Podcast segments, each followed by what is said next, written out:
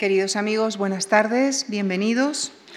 En esta aproximación de especialistas de diversos ámbitos, algunos de los monumentos que han marcado la historia de la humanidad, recibimos hoy a un catedrático, ingeniero de caminos de formación.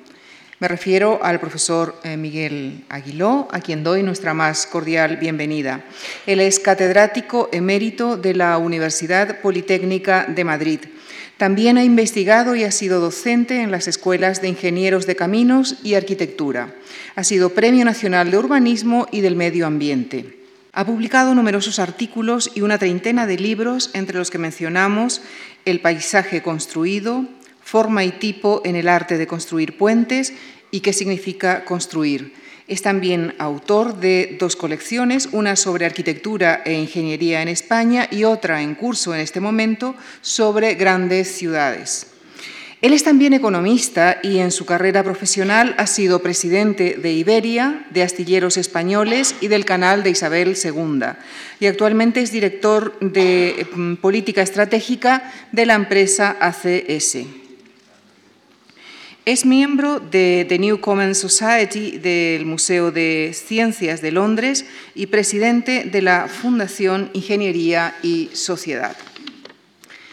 Queridos amigos, esta tarde nos situamos ya a finales del siglo XIX, cuando está llegando a su punto culminante la construcción en hierro. En este momento en la Exposición Universal de París de 1889 surge la Torre Eiffel. Surge la Torre Eiffel con, sus 300 metros de polémica inicial, pero que finalmente logra convertirse en uno de los símbolos de la ciudad.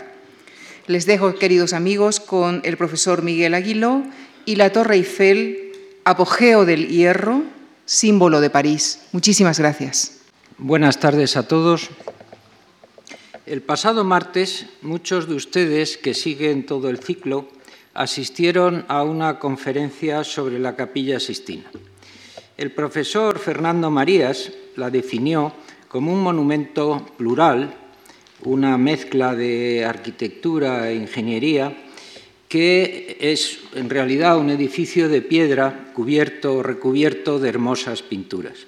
Hoy vamos a ver una torre de hierro rodeada de aire.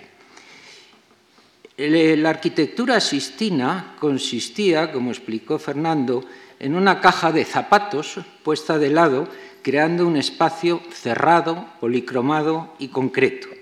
Hoy vamos a ver todo lo contrario, un espacio abierto y vacío, monocromo, volcado sobre la ciudad y abierto a múltiples significados. El espacio de la capilla Sistina es solemne, allí ocurren grandes cosas, grandes acontecimientos. Es, como decía Fernando, horizontal y agobiante. Hoy vamos a ver todo lo contrario, que supone un cambio, como bien ha dicho Lucía, un cambio de cultura, un cambio de siglo, un cambio de manera de hacer las cosas. Hoy vamos a ver un espacio abierto, público, vertical, un espacio de vértigo un espacio que cambia por completo la manera de hacer las cosas y que lleva a la arquitectura y a la ingeniería por otros derroteros completamente distintos. Para hablar del hierro es necesario empezar por el puente de Coalbrookdale, un puente construido casi un siglo antes de la época, un poco más de un siglo de la época que hoy nos ocupa, 1779, por un fundidor, por Abraham Darby es la primera construcción significativa del hierro y, de alguna manera, origen y, de alguna manera, también camino para todo lo que se hizo un poco en el siglo XIX y ya definitivamente en el siglo XX. Con el hierro la obra se desmaterializa, como pueden ver, completamente. Los problemas que toda la vida se habían resuelto de una manera, ahora tienen que ser resueltos de otra. Antes el tímpano macizo de piedra continuaba las dovelas del arco y cubría todo el alzado. Ahora el arco, el tímpano, los nervios, las dovelas, el tablero, todo tiene que encontrar su propia morfología. Y tardará, tardará en hacerlo, tardará décadas en ir haciéndolo. Algo similar ocurre en los edificios. Empezará a usarse el hierro en las estaciones, en los invernaderos, y serán las exposiciones universales, sobre todo la del 51, 1851, y la de que nos ocupa hoy de 1889, los momentos culminantes del desarrollo y lo que podíamos llamar, como se ha dicho en el título, el apogeo del hierro. El primer edificio significativo en utilizar el hierro para construir, para la construcción, es el Crystal Palace y está construido por Paxton. Paxton era un, jardinero eh, que construía invernaderos, no era arquitecto y se presentó como en última instancia porque no daba tiempo cuando se organizó la exposición de construir un edificio tradicional de digamos de ladrillo, de piedra al uso de lo que se hacía desde el mundo clásico había que hacer algo más rápido y Paxton eligió lo que él estaba acostumbrado a utilizar en los invernaderos, que es la construcción modular en hierro. Consiguió un edificio magnífico que fue el asombro de todo el mundo. Fue un edificio construido muy rápidamente, en un tiempo récord, con unas holguras y unas capacidades de penetración del paisaje y de la luz en el interior del edificio verdaderamente notables. Aquí lo que están viendo es algo que la arquitectura, para la arquitectura era completamente desconocido. Si recuerdan lo que significaba esa atmósfera agobiante de la capilla Sistina, un monumento que explicaba muy bien el periodo anterior. Aquí dentro del edificio están los árboles, están las praderas y se reúne una gran cantidad de gente. Todo es completamente diferente. La exposición de 1851 y la exposición de 1889 fueron sin duda las mejores. La exposición del 89 puede considerarse quizá como la entrada de la edad adulta de la modernidad, dando un paso decisivo hacia la tecnificación del mundo y su globalización, que son cosas que se han mantenido durante más de un siglo. La presentación, estructura y articulación de lo que es el contenido, de lo, que es el continente, de lo que es el edificio que contiene la exposición, se impuso en su espectacularidad al contenido. Los contenidos eran maravillosos y fastuosos, pero lo que se construyó para albergarlo era absolutamente fuera de todo lo hasta entonces conocido. La exposición era gigantesca, 50 hectáreas de extensión. Ya no vale el metro, ya no vale la escala humana. Entramos en los territorios de la ingeniería, la ingeniería de los caminos, de los canales y de los puertos, donde la dimensión, la escala se miden de arreglo al territorio, no de arreglo a la escala humana. Eh, tenía dos espacios bien definidos, uno a un lado del río y otro al otro, donde en un lado del trocadero se colocaban el arte y la industria y la maquinaria pesada, los transportes, la electricidad y textiles estaban en el otro, junto a, a, los espacios dedicados a las colonias francesas y al Ministerio de la Guerra, que fueron muy protagonistas de esta exposición. Aquí hay un plano general donde se ve eh, lo que significa la torre y les pido que se fijen en el edificio que hay a la derecha de toda la composición, allí al fondo, pegado ya a la propia ciudad, que es lo que constituye la Galería de las Máquinas, la Galería de Machines, que es un edificio que es necesario incluir en esta, en esta conferencia porque sin él no se comprenderían muchas de las grandes cosas que ocurrieron después. Con todo, es obvio que la gran atracción de la exposición de 1889 fue la torre, la torre de los 300 metros, como la denominó el propio Gustav Eiffel. De hecho, más que la torre, él empezó llamándola el pilono de los 300 metros. Luego cambiaría a la idea de torre. La torre, aunque lleva su nombre, no fue diseñada por el propio eh, Eiffel. Eiffel era un depredador. Eiffel se apoderaba de los diseños de todos sus ingenieros y de sus arquitectos y en el fondo era un empresario, un grandísimo empresario que eh, tenía una capacidad de influencia y de hacer cosas absolutamente increíbles. Pero la torre lleva su nombre, él se apropió de ella como antes se había apropiado de otros muchos diseños, lo cual no le quita ningún mérito, sino simplemente conviene pues, ir sabiéndolo. En las bases del concurso donde se incluyó esta torre, se pedía estudiar la posibilidad de levantar sobre el campo de Marte una torre, estoy leyendo textualmente, una torre de hierro con base cuadrada de 125 metros de lado y 300 metros de alto. La obra se comenzó el 28 de enero de 1887 y en dos años, dos meses y cinco días estaba terminada. Yo dudo de que hoy se pueda construir a esa velocidad.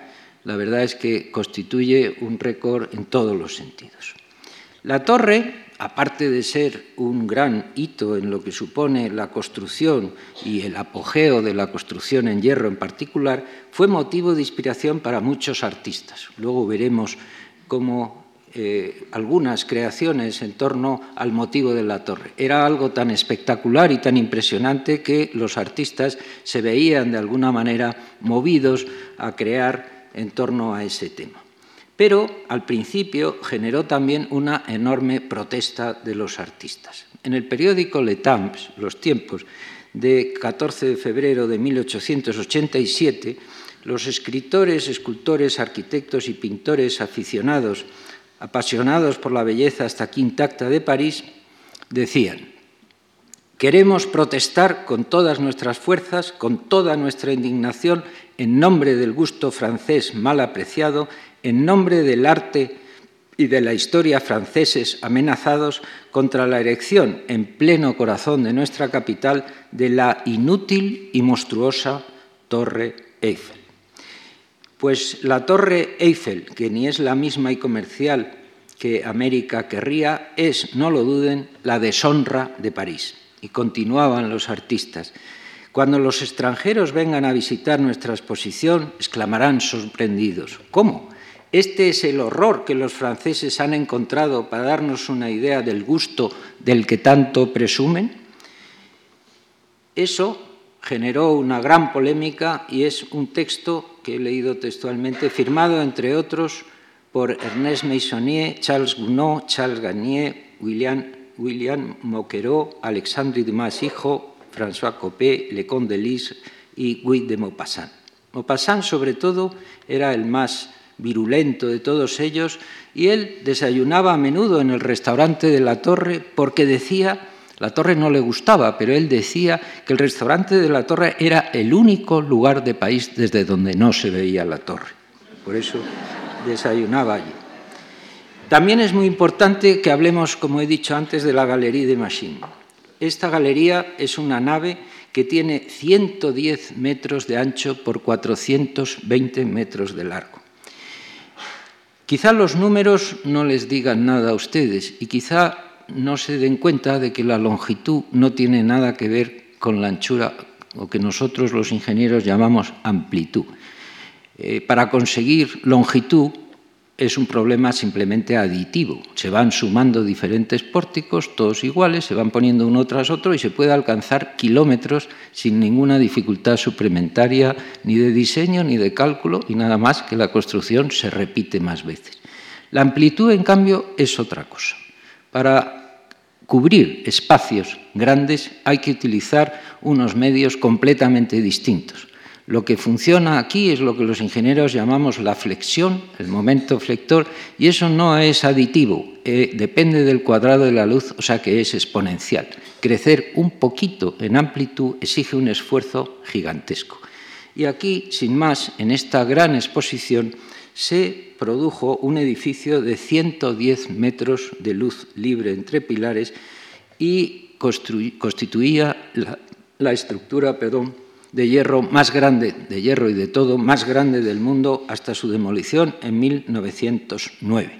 Se utilizó en la exposición que hubo en París en 1900 y luego fue demolida. Una enorme lástima porque era un edificio absolutamente fantástico. Aquí tienen una primera idea de lo que es la amplitud de este grandísimo espacio. Pueden ver la escala con esos diminutos personajes que se ven perdidos por ahí y se pueden imaginar el espanto que podía producir esto en la gente que no estaba acostumbrada en absoluto a estos espacios. Como bien dijo Walter Benjamin, después de todo esto, después de la galería y de la torre Eiffel, la arquitectura dejó de ser inspiradora de la construcción y la construcción de alguna manera se separa completamente del arte, ya es otra cosa inspirada en el hierro. Aquí se ubicaron todo tipo de máquinas, de procedimientos, de sistemas, una cantidad de objetos que bueno, constituyen en sí mismo un mundo fascinante del que podríamos hablar horas. Yo no me quiero entretener mucho, sino simplemente darles una pequeña sucesión de vistas, pero ya ven ahí lo que suponen esas escaleras en estos espacios interiores, algo a lo que ahora estamos completamente acostumbrados, porque vamos a los aeropuertos y vamos a los grandes palacios de exposiciones o a los auditorios y vemos estas grandes escaleras y estos inmensos espacios, todos son deudores de esta época y de este tipo de construcción. Supone, de hecho, la exposición de 1889 la entrada en la edad adulta de la modernidad, dando un paso decisivo hacia la tecnificación del mundo y su globalización. Haciendo un proceso de abstracción, voy a pasar de las fotos a los dibujos para matizar algunas ideas que me gustaría trasladarles. Mm, vamos a dejar un poquito también de lado la cuestión de las exposiciones universales y vamos a concentrarnos en lo que nos, en el legado constructivo que nos dejaron. Y dieron lugar a tres tipos de elementos construidos importantísimos, que solo fueron posibles gracias al hierro. El edificio, la cubierta y la torre. El edificio fue creado por este maravilloso Crystal Palace, creado por Paxton el jardinero que les comentaba en 1851, que dejaba entrar el mundo, la naturaleza, el paisaje dentro del edificio, todo el Hyde Park que tenía alrededor estaba allí dentro.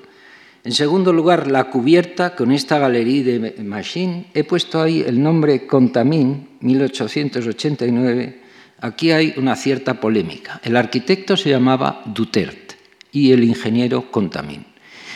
Eh, hubo un gran, digamos, esfuerzo de los arquitectos en defender que el creador del edificio era Duterte y que Contamín no había hecho más que hacerlo posible, hacerlo prácticamente posible. Pero los ingenieros sabemos que no es así, que sin un enorme ingeniero detrás, este edificio simplemente no estaba al alcance de nadie. Y casualmente Contamín fue, era un gran constructor de puentes y había conseguido estructuras en las que se inspiró para hacer esta. De Duterte es, digamos, el aspecto más decorativo que se ve en esta fachada que he traído aquí en primer lugar y nada de la amplitud gigantesca que fue lo que transformó el mundo posteriormente. No quiero con eso ni minimizar a uno ni maximizar al otro, pero sí destacar que esa colaboración tan fructífera tiene papeles claramente diferenciados. La torre, por último, solo es posible gracias a la llegada del hierro al mundo de la construcción. La protesta de los artistas, en definitiva, mostraba una fuerte indignación por la osadía de utilizar el hierro en la arquitectura. Pero Eiffel simboliza, en efecto, el paso de la arquitectura a la ingeniería. La sustitución de la piedra por el hierro para edificar casas y ya no máquinas conlleva además, como suplemento, todo un desplazamiento del imaginario asociada a la construcción. Como materia telúrica, la piedra es símbolo del asiento y de la inmutabilidad. Es el material mismo de la morada, es algo eterno. La mitología, por el contrario del hierro, es muy diferente. El hierro participa en el mito del fuego, no pertenece a lo pesado, sino al orden energético. Es a la vez fuerte y ligero. Toda la obra en hierro, puentes, viaductos, estaciones, esclusas de Eiffel, sirve a una misma idea, que los hombres se puedan comunicar entre sí eliminando los obstáculos naturales, favorecer el movimiento de extensión con lo que son los puentes y las carreteras y el de ascensión con estas construcciones que nos permiten una visión completamente diferente del mundo. Esta sustancia ligera, que era el hierro, permitía la soltura de los hombres al desplazarse, al atravesar ríos y montañas. Anunciaba una victoria sobre la gravedad que Eiffel, gracias a sus conocimientos aerodinámicos, completará después con una victoria sobre el viento, porque cuando uno se adentra o se extiende en altura para alcanzar los 300 metros, el obstáculo principal es el viento y abriría el camino hacia otra circulación de los hombres en el siglo XX, que es indudablemente la del avión. Aquí tienen la gran amplitud, ya en abstracto, sin máquinas, sin gente, sin nada dentro de esa gigantesca obra. Eh, la gente estaba acostumbrada a otros espacios completamente distintos, vivía en, otros, en otras dimensiones, en otros mundos, pero aquí, gracias a este grandísimo ingeniero que utilizó estos detalles propios de la construcción del puente, como esta articulación en la clave, pues estamos en otro orden de cosas. Aquí eh, estas grandes estructuras se hacían articuladas con tres rótulas que pueden girar, porque era la manera de tener certeza de conseguir calcularla. Sin ello, el cálculo se hacía indeterminado y era mucho más difícil saber de verdad qué pasaba en la estructura. Y entonces se introducían estos elementos que eran propios de los puentes. Pero lo importante de verdad es la comparación de los espacios. Aquí hay una mitad de la Galerie de Machines y una mitad de Notre Dame. 1889 a la izquierda, 1345 a la derecha.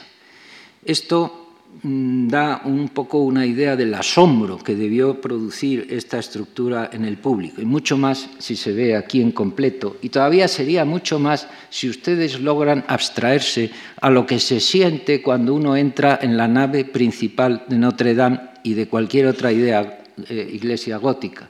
Cuando se entra en esos espacios, uno está en algo muy alto y muy estrecho, del orden de los 13, 12, 15 metros en los las más grandes llegan a los 16. Estamos hablando aquí de 111, estamos hablando de ocho veces la amplitud. Y eso proporciona una sensación completamente diferente de lo que es el espacio, una sensación nueva, rompedora, digamos, por utilizar la palabra correcta, revolucionaria.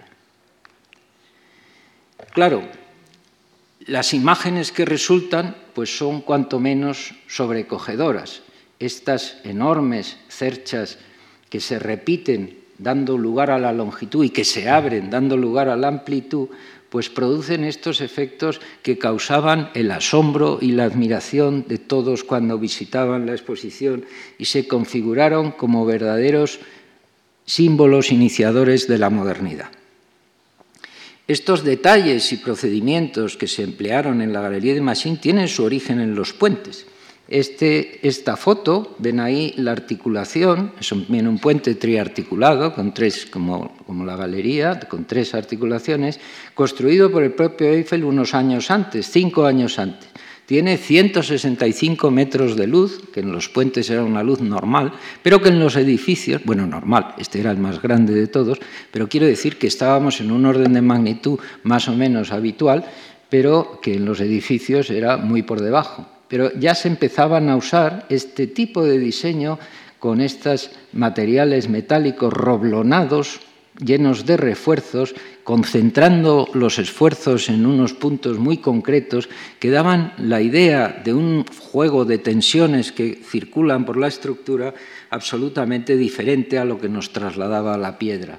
Este es el puente completo de Garavit. Eiffel hizo cuatro o cinco puentes muy parecidos a este, hay otro en Oporto, hay otros, hay muchos por ahí perdidos, pero todos es un poco la misma idea, un gran arco triarticulado que es un poco el propio origen de la estructura de la Galería de Machines. Y también trabajó en la construcción de este arco, porque trabajaba en una compañía de construcción de puentes. Había dos grandes compañías en Francia, una era Philippe Lille y la otra no me acuerdo ahora cómo se llamaba, las dos hacían todos los puentes, todos los puentes españoles de ferrocarril, las líneas de los ferrocarriles españoles que siguen en vigor, están hechos por esas dos grandes empresas. Y era lógico que de ahí saliera el germen de una gigantesca estructura como era la Galería del Machine.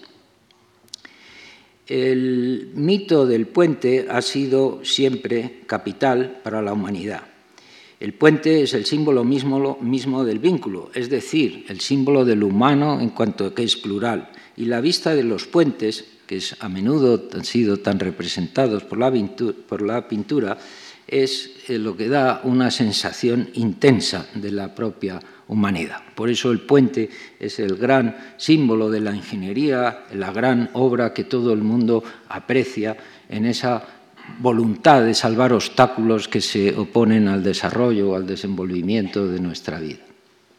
Este es el propio Eiffel, Gustave Eiffel, un hombre poderoso donde los hubiera, un hombre muy empresario, muy creador de infinitas cosas, muy activo, que tenía intereses en miles de frentes y que tiene un currículum absolutamente espectacular. He puesto aquí algunas eh, cosas de las más importantes que hizo que no es, imposible detallar y que las pongo solo para que ustedes hagan una idea eh, global de más o menos los intereses y la capacidad de trabajo de este hombre que era realmente gigantesca.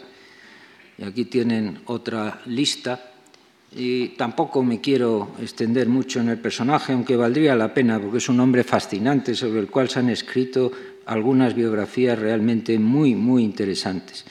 Vivió bastante, vivió 89 años, y trabajó mucho y fue al ritmo de la técnica. Su última preocupación era construir un prototipo de un aeroplano, estamos hablando de 1917, y eh, de alguna manera siempre había ido a más. Estuvo trabajando en el canal de Panamá, se arruinó allí, bueno, hubo un proceso contra ellos que les costó pues, la salud y muchísimo dinero y tiene una vida riquísima de cosas. Pero a mí me parece que hoy nos toca volver a la torre, dejando un poco de lado a Eiffel y volver a este monumento apasionante que es único y que tiene un montón de significados. ¿De dónde viene esa forma estrecha por arriba y que va abriéndose hacia abajo, un poco como dicen los modistas, así de basé?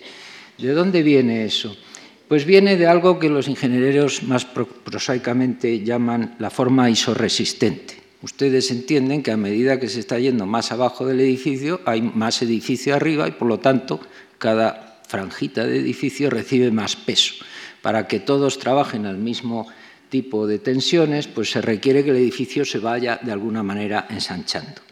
Y traigo aquí este edificio con mucho orgullo porque lo proyectó este faro de Eddystone, que es un edificio famosísimo, lo proyectó el primer hombre que se autotituló ingeniero, ingeniero civil, en contraste con lo que eran los ingenieros militares o los ingenieros al servicio del rey, que se ocupaban de las batallas y de las fortificaciones este hombre se ocupaba del público, se ocupaba de las obras públicas y se llamaba John Smithon y se llamó a sí mismo, se autotituló como ingeniero civil. Y esta es una de sus obras más significativas, una obra fantástica que adopta ese criterio de buscar esa forma eh, abierta progresivamente hacia abajo. ¿Y por qué traigo aquí al faro de Eddystone? Lo traigo porque de alguna manera Eiffel se inspiró, para su torre en estas pilas de una serie de puentes que se eh, erigieron sobre el río Siul,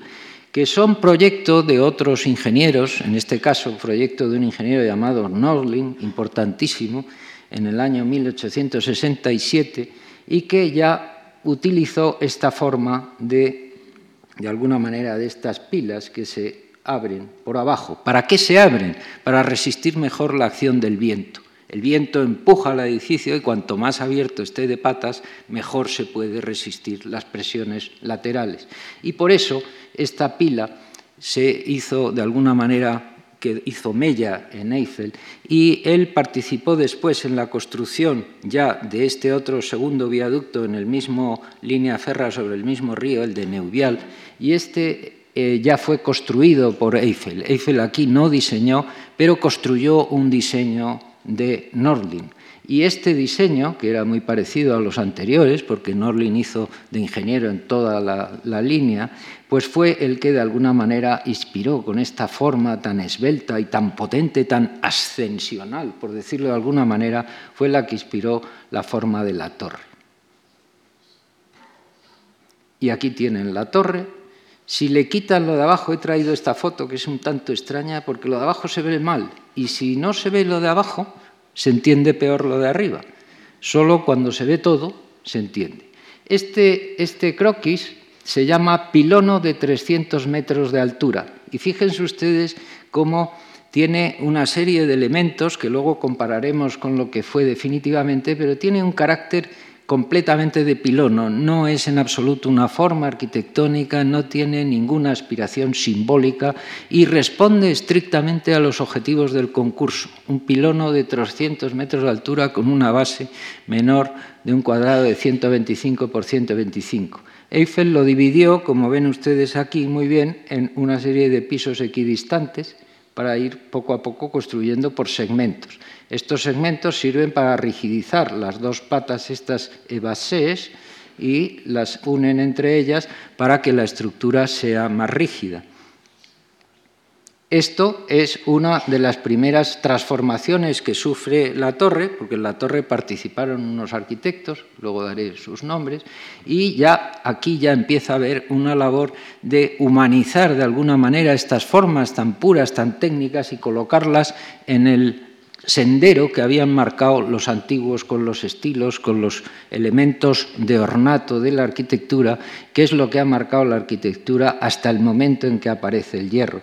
Por eso aquí salen por los laterales, sale Notre Dame, salen edificios por aquí conocidos, el Arco de Triunfo, un poco para dar idea de cómo se repite la, la eh, ornamentación, pero cómo la altura es absolutamente descomunal al lado del antiguo. Aquí ya en vez de haber tantos segmentos ya hay menos y en el diseño definitivo verán que hay aún menos. Aquí lo tienen a la derecha del todo. Esta diapositiva es un poco mala, pero tiene el, el beneficio de que se ven los tres juntos y se ven perfectamente los cambios que digo de pasar de estos pisos y de estas formas a una forma un poco más abierta, más estable, y a la vez con menos arriostramiento, solo hay ya estos tres aquí y el importante pues es este y este otro aquí. Luego también sería un poco distinta, pero aquí se ven muy bien las diferencias entre uno y otro. Eh, al enfrentarse a la torre, cuando uno se, ve allí delante de ella, lo primero que, choca enormemente es la especie de proliferación de formas eh, que dejan pasar el aire y en direcciones aparentemente inconsistentes. Estamos en un edificio que es fundamentalmente vertical y todo lo que se ve es curvo, inclinado, oblicuo y además transparente. No hay interior, como decía al principio. Es un edificio, una especie de jaula ligerísima que encierra el aire, el vacío. Vamos a ir viendo un poco lo que es. Estas es eh, las, las cuatro grandes patas del edificio se apoyan en unos macizos de piedra y miren ustedes la enorme diferencia de textura que hay aquí. La piedra es aquí algo que es suave, que es acariciador, que es otra cosa. Estamos en el mundo de hierro. Esto se ha hecho por romper un poco esa, y es un adorno del tipo de lo que hacían los romanos, de escarificar un poco la superficie para dar la sensación de que era una piedra más natural. Y tiene todos los juegos de las molduras, de las bases, de los, estos elementos arquitectónicos con sus curvas y que van dando cuerpo a esto. Y de estos elementos completamente, digamos, diseñados a lo antiguo, ahí se engarzan unas formas de piedra completamente nuevas como estas por medio de unos gigantescos pernos como esos que están ahí reflejados. Es dos mundos que se ponen en contacto necesariamente, el de la piedra más cerca, más próxima a la tierra, que es de donde ha de surgir la torre y que debe a la vez resistirla, y lo que surge hacia arriba, que es lo que es ligero y etéreo y es lo que da la altura. De hecho, el diseño de, las propias patas de esas bases es, como ven, muy curioso y está lleno de anécdotas. Por ejemplo, este, este arco, que es el que marca la parte de abajo de la torre es, como ven, ajeno por completo a la pata que realmente resiste, los esfuerzos. Se trata de un arco que está colocado ahí para dar la sensación de apertura, un arco que da la dignidad monumental y arquitectónica clásica a un pilono supermoderno y le convierte en algo muy, muy asumible por la gente, aunque luego vimos que tuvo una protesta gigantesca. Aquí se ve muy bien lo que es la base, desde la primera plataforma ya van ustedes viendo lo que es esta torre. Aquí se ve la parte de la piedra que luego ha sido llenada por, eh, tiendas y cosas, sitios de vender las entradas, Ahora, se, hacen aquí las grandes colas, entra por aquí para vender las entradas y se suben los ascensores hacia arriba.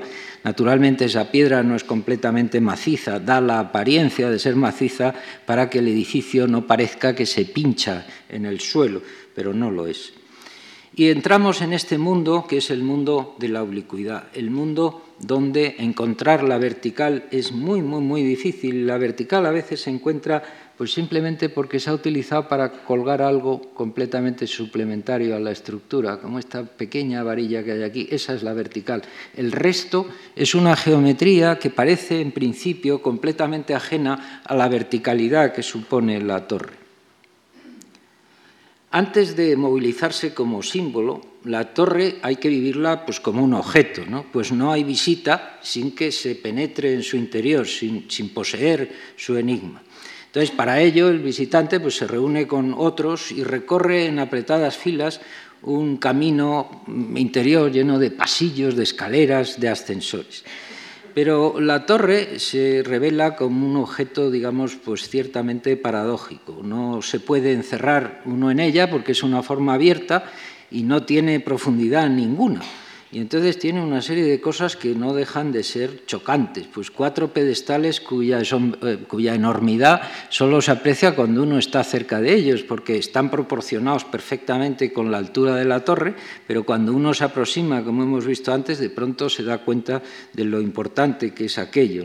El contraste entre la pulida y curvada masa de la piedra y las oscuras rectas eh, de, laminados del hormigón, la inserción oblicua de los pilares metálicos, unos ascensores sorprendentes por su oblicuidad frente a la costumbre que tenemos de ascender siempre en vertical, unas escaleras situadas en el interior oblicuo de esas grandes patas que muestran todos los detalles de la estructura de hierro con planchas angulares, viguetas, pernos, uniones y todo tipo de cosas que siempre se cruzan y que son divergentes en celosías oblicuas frente a esa apariencia recta, firme y rotunda de la torre vista de cualquier punto de París que al aproximarse pues se desvela como otra cosa.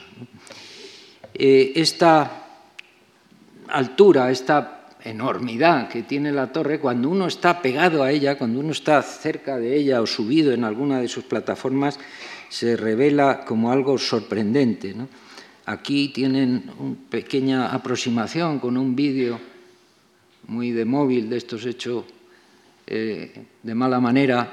toda la vibración que ven de, los, de las se debe a mi pulso congénitamente desastroso, pero también a dos cosas importantes que hay que tener en cuenta. La primera es el viento, que lo mueve todo mucho, y mueve de tal manera la estructura que esta puede hasta vibrar, pero en la cúspide esta estructura se puede mover un metro de un lado para otro, con lo cual sacar eh, vídeos desde algún sitio, pues es estar siempre en precario y por eso salen un poco así, pero yo creo que tienen incluso más poderío.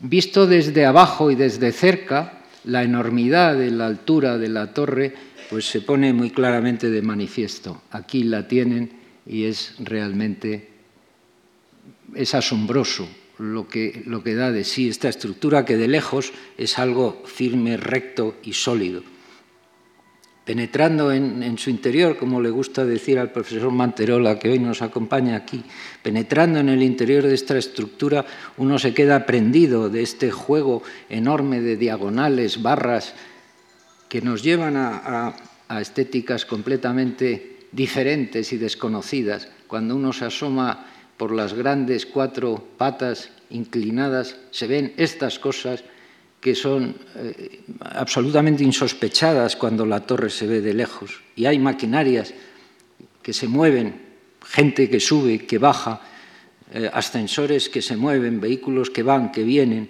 hay sombras de pájaros que entran, que salen, que pasan. Está uno en un mundo absolutamente palpitante de cosas. Y siempre con el rugido del viento, de alguna manera el viento es importante, siempre a esas alturas siempre hay viento. Y el paisaje se desvela también con una especie de operación de desvelamiento, de apertura, que poco a poco va ascendiendo como si fuera algo que se nos muestra de una manera diferente. la torre surge como una especie de forma simple que une el cielo y la tierra. Cuando la miramos, la torre es un objeto. Cuando la visitamos, se convierte a su vez en mirada. O sea, que es a la vez objeto y mirada. La torre es un objeto que ve y una mirada que es vista. Es a la vez algo activo y algo pasivo. Esa dialéctica hace de la torre un monumento singular, porque los monumentos normalmente son pasivos, suelen ser funcionales, están dedicados a ver las cosas que hay dentro.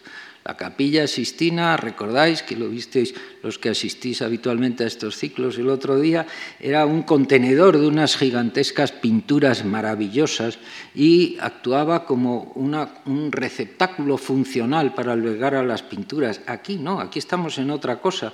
Está destinado a ver las cosas sin ofrecer por así decirlo, eh, nada, o sea, que eh, no está entregado al espectáculo de lo visible de una cosa, sino que permite ver sin ser visto, en definitiva.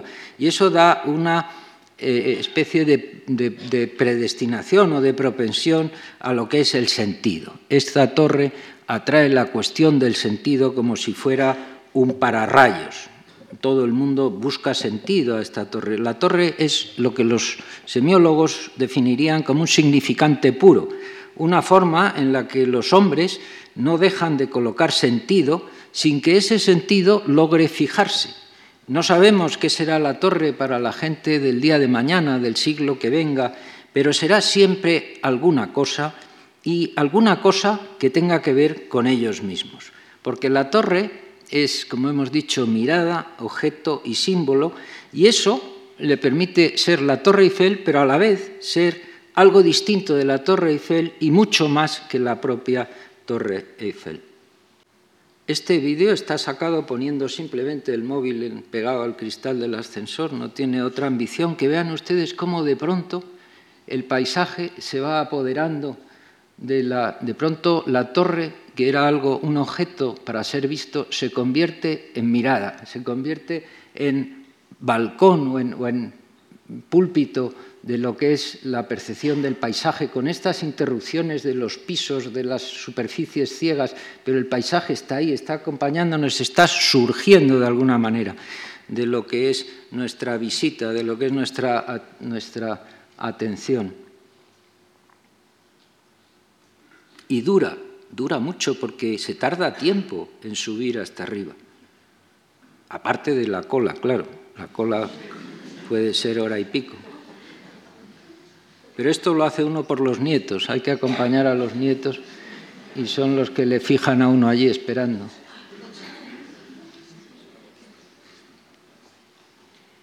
Y se ven estas perspectivas más que perspectivas, que sería una palabra excesivamente técnica, de pronto se asoma uno al propio París. Es como una puerta hacia la ciudad y de pronto asistimos a una especie de rito iniciático de apoderarnos de París, viendo pues de todo. Ahí detrás pues se ve eh, el, el Bois de Boulogne, se ve esa mancha blanca que sale ahí, es la nueva fundación de Louis Vuitton, una estructura asombrosa que vale la pena que ustedes conozcan cuando tengan la oportunidad. detrás es la Défense, el Bois de Boulogne, el Trocadero aquí en primera línea. De pronto todo París se convierte en un enorme espectáculo. Eh, con esta plenitud, con esta manera de abrirse al mundo demuestra la torre su propia inutilidad, en sí mismo no sirve para nada, es una especie de monumento total porque se trata de un monumento que es plenamente inútil.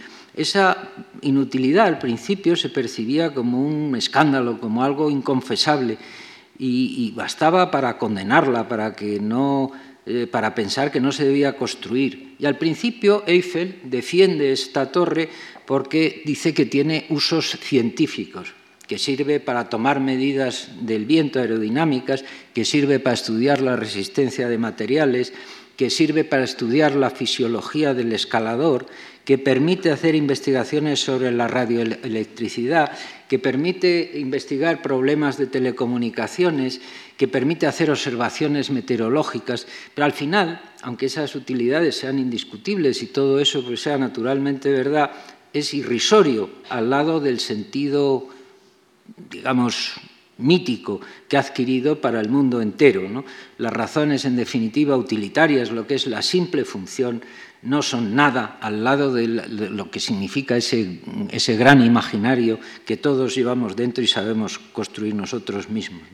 Eiffel veía la torre pues, como un objeto serio, razonable y útil, pero la humanidad se la devuelve como un gran sueño, un gran sueño en los límites de lo irracional.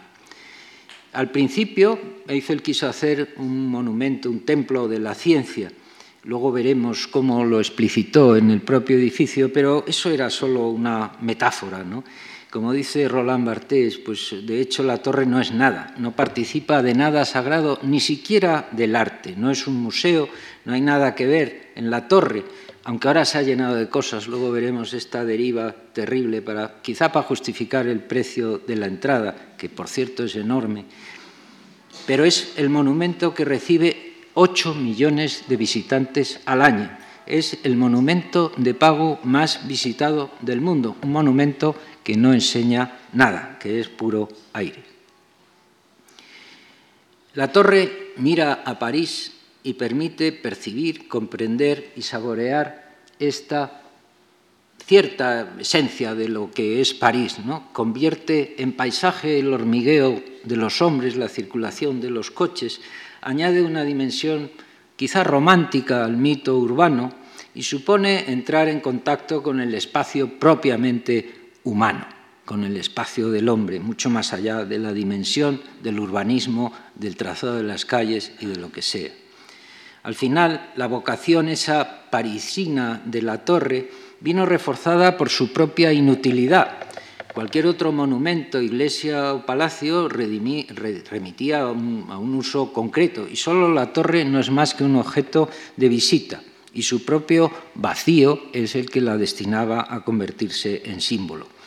Y el primer símbolo que había de suscitar por una asociación lógica solamente podía ser lo que se visitaba al recorrerla, a saber, pues París. La torre se convirtió en París, por eso que los retóricos llamaban metonimia. Esta reflexión conduce a un verdadero, esa reflexión de pensar en el continente, el contenido, conduce a un verdadero desciframiento de la ciudad, donde la torre es testigo y la mirada capaz de fijar la estructura geográfica, histórica, es capaz de fijar la estructura geográfica, histórica y social del espacio. Y ese desciframiento, eso que el profesor Manterola llama la penetrar en el monumento, actúa como una especie de iniciación, tiene algo de procedimiento iniciático.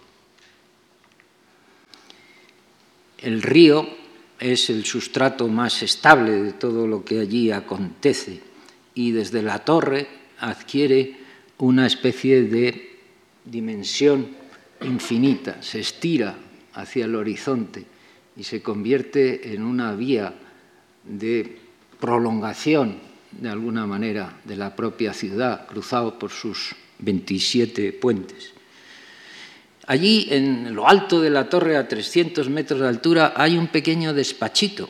Es como una especie de urna donde está Gustave Eiffel sentado en el despacho, está su hija Clara Eiffel y está Thomas Edison, que fue de visita a la torre y que eh, terminó llevándose muy bien con Eiffel y haciendo eh, proyectos concretos de desarrollo.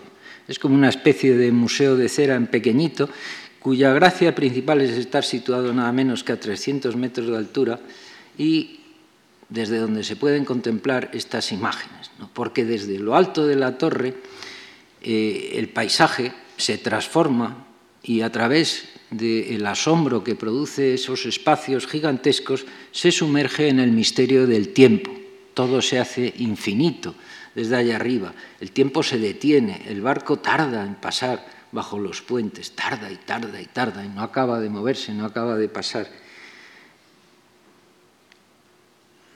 La duración misma de, esos acontecimientos se vuelve de alguna manera panorámica y permite ir viendo todos los momentos históricos de lo que es la ciudad, el, río como elemento prehistórico con sus bosques y colinas, la Montmartre, el Mont Valérien, el periodo medieval donde sale la torre de Notre Dame, una especie de contrapoder de la torre como el polo opuesto de tensión articulado, el polo, digamos, religioso y esto contra el polo científico y completamente, digamos, ajeno a ese mundo de, lo que es la, torre. El polo también histórico, la monarquía hasta el imperio, con los invalids, el arco de triunfo, todo el recorrido que nos enseñan en los colegios y luego se ve también el mundo contemporáneo con las residencias burguesas, UNESCO, la radio, el Branly que se ve justo debajo, la Défense que hemos visto a lo lejos. Y se llega a la cúspide. La cúspide es una especie de anticlímax, porque todo está lleno de trastos. Hay trastos por todos lados, trastos científicos, trastos de comunicaciones. Solo en la cúspide de la torre alcanza esa voluntad funcionalista que tenía Eiffel y que mm, todo el mundo hemos siempre minimizado. Se ven cosas que no se sabe muy bien, hermosas también, ¿eh? porque tienen unas formas curiosas, todo rodeado en jaulas para que los pájaros no las destrocen, todo curioso. Y hay que bajar, pero al bajar la sensación es completamente diferente de lo que ocurre al subir, porque el paisaje está fijo y es lo que se mueve es la estructura. Es curioso, pero no es lo mismo. Antes se iba desvelando un paisaje y cuando se baja, quizá porque el paisaje se ha quedado acumulado en la retina, se queda fijo ahí y de pronto la estructura sube. Es una cosa curiosa, pero indudablemente es así. También tarda y tarda.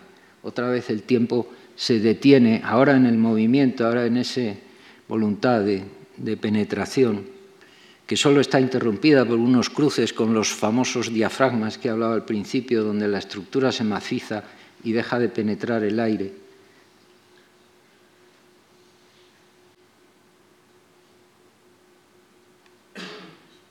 Se llega a una plataforma donde de pronto aparecen superficies horizontales. Estamos otra vez en el mundo de los humanos. La inclinación se estrella contra una plataforma pisable, plana, donde empiezan a aparecer cosas, barandillas ornamentadas, pilares más rectos, de pronto se ve las líneas inclinadas, pero se ve a la gente y es el único espacio de la torre donde la verticalidad se manifiesta al paso de la gente. Y se empiezan a ver ya los monumentos más próximos, ya empieza a haber una proximidad con Les Invalides, con todas las cosas que hay cerca, las calles, de pronto las chimeneas, las casas, las ventanas, los coches, todo está al alcance. Estamos ya, al descender, estamos ya iniciados en la ciudad. La ciudad nos devuelve en el rito que hemos hecho de subir y bajar, la ciudad nos devuelve su esencia, ya formamos parte de ella, hemos cruzado el umbral o la puerta el Quebran Lee,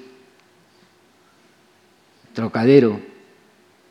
Siempre que hay peligro de, que se pueda superar una barandilla, pues hay mallas que hacen todavía más atractivo lo que hay detrás. A veces diseñadas, a veces no. Y empieza a haber cosas raras, rarísimas. Por ejemplo, esta maqueta donde, como es maciza, se ve lo tremendo, el grave error que consiste en hacer una maqueta maciza de París y de pronto uno descubre que hay una pista de hielo. Esto es curioso, pero es, bueno, ya ven ustedes que es cierto, claro. Bueno, pues los niños parece que se divierten. Hay una maquinaria antigua, hay una escalera antigua, hay de pronto esto que tiene un enorme interés, esta especie de paneles deslizantes que hacen como una especie de diorama donde hay eh, profundidades, sombras, reflejos que se van mezclando, la torre que sube, el paisaje que baja, las sombras de los demás. Se verá ahí en la sombra del fotógrafo que está haciendo esta foto, que soy yo, claro. Curioso, esto es muy interesante, este artefacto que hay ahí puesto que no se sabe muy bien por qué tiene que estar ahí. Y este es uno de los momentos cumbres donde se entiende, ya al bajar del todo la última pata, se entiende de verdad que es estar encerrado en esa enorme jaula, rodeado de aire por todos lados, con el paisaje, en este caso ahora ya el fondo, abajo, donde se refleja el azul del cielo, el verde de los campos, la cantidad de artefactos que hay pegados a la torre por todos lados, se van viendo las escaleras, se llega a estos cilindros gigantescos que son donde están alojados los contrapesos de los ascensores. Y verán qué distinto es si se vuelve a subir. Todo es distinto. No tiene nada que ver. Esto ya lo sabemos, pero siempre resulta chocante cómo se produce esa enorme diferencia. Estamos en otro mundo diferente, distinto. Ya somos diletantes. Un último homenaje a la ciencia en esa friso que hay arriba. Ven ustedes ahí unos nombres de científicos, todos estos, que Eiffel quiso honrar con este monumento en principio, esto es un detalle donde se ven algunos de sus nombres, Navier, Flachat, Chevreul, pero no, la presencia del símbolo es tan superior que eso desde que se vea desde cualquier sitio de París, por encima de cualquier pasaje, supera todo lo demás. Y al final la torre define París. ¿Y qué es lo que pasa cuando se quita? Pues quitan la torre y eso no es París ya no es París, es otra cosa. Cualquier cosa donde salga la torre es París. Sin la torre no hay París. Y además entramos ya en el problema de la miniaturización del souvenir, porque más allá de su singularidad técnica, la torre como objeto también construye un pequeño mundo de productos, servicios, postales, recuerdos, baratijas, restaurantes, atracciones. La torre ha sido y es incansablemente copiada, multiplicada, simulada, y esa multiplicación de pequeñas torres elfes, la fantasía de, miniaturizar la torre, pues al final la coloca a disposición del mundo entero, la multiplica y la proyecta hacia mm, todos los hogares y todas las, las gentes. Todo niño tiene su torre Eiffel y la tiene junto a sus libros, junto a sus cosas, porque ha querido ir allí, ha querido visitarla y es el trofeo que se trae. Es un trofeo que puede ser de cualquier material, puede ser de, hierro, puede ser de porcelana, puede ser de cáscara de huevo, de cualquiera, miles de cosas, pero con esa proliferación sin freno se proclama que la torre, de alguna manera, pertenece a todo el mundo y mejor aún a todas las imaginaciones. La torre, en definitiva, es pública no es como pasaba con la capilla Sistina, que era privada y solemne, y podemos tenerla en casa. Vemos asimismo que la torre está en la obra de muchísimos pintores modernos. Podría estarse horas hablando de qué han hecho los pintores con la torre, pero me voy a permitir nada más pasar deprisa una serie de diapositivas. Esto es de Chagall, esto también, esto también, esto también, esto es de Leyé, esto es de Seurat, esto es de Delaunay, esto también, Delaunay, Delaunay, Delaunay. También se ha jugado para construir estos acertijos, estos juegos de letras, estos de Poliner. Entonces, no podemos decidir si la torre es bella o no, pero indudablemente sí que se sustrae a las normas tradicionales de la plástica, porque es su necesidad técnica la que provoca las formas que hace que la obra sea parte del arte y que a partir de aquí, de alguna manera, la arquitectura, lo que se construye, de alguna manera, ya es ajeno a esto. Y con esta diapositiva mm, ya voy a, terminar esta presentación. La torre es mirada, es objeto, es símbolo, es todo lo que el hombre pone en ella y en ese todo es, todo es infinito. ¿no? Es un espectáculo mirado, pero a la vez es mirador. Es un edificio inútil, pero a la vez irreemplazable. Mundo familiar a todos, pero a la vez también eh, símbolo heroico y testigo de un siglo y monumento siempre nuevo, objeto inimitable y reproducido, sin embargo, sin cesar. Es el signo puro, abierto a todos los tiempos, a todas las imágenes y a todos los sentidos. Es la, metáfora sin freno. Con todo lo dicho, no cabe sino concluir con el hecho cierto de que la torre es un gran monumento, es uno de esos edificios que cambiaron el mundo. Muchas gracias por su atención.